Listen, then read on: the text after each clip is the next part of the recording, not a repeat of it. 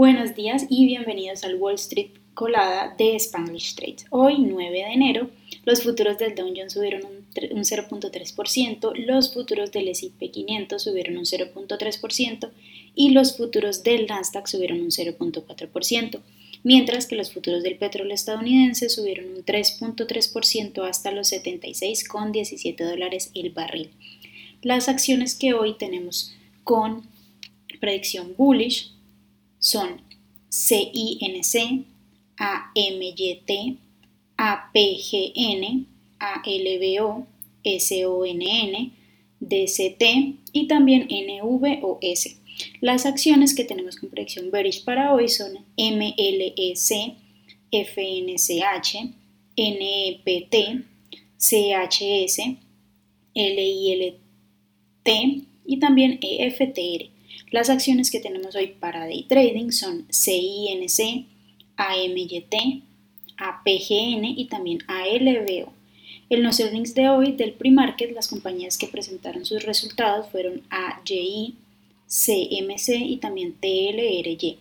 Por otra parte, las que presentarán sus resultados al cierre del mercado son ACCD, APLD, AZZ, ETWO y también JEF.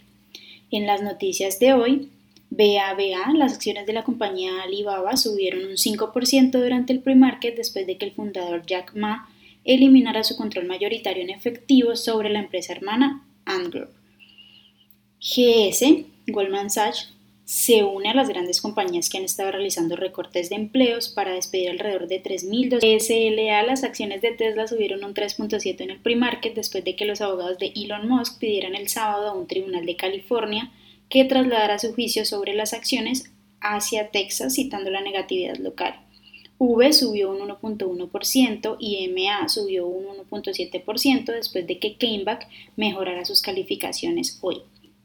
LULU, las acciones bajaron más de 10% después de que la compañía redujera su guía de margen bruto para el primer trimestre. La cadena elevó su guía de ingresos netos para el Q4 y ahora espera un crecimiento del 25% o más año tras año. DCT, la compañía será privatizada por vista en un acuerdo de 19 dólares por acción en efectivo, según algunos reportes. Después de esta noticia, las acciones subieron un 39%.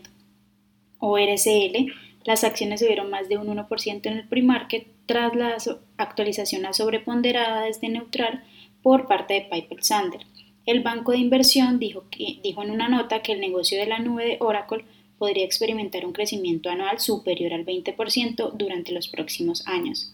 NVDA, la acción subió un 1.6% en el pre-market después de que los analistas de Wells Fargo la nombraran una de las mejores opciones, citando que ven un ciclo de producto de centro de datos positivo materializándose hasta el 2020. Más importantes que tenemos eh, para hoy, 9 de enero, les recuerdo que pueden seguirnos en todas nuestras redes sociales como arroba pues allí estamos compartiendo muchísimo más contenido relacionado con la bolsa.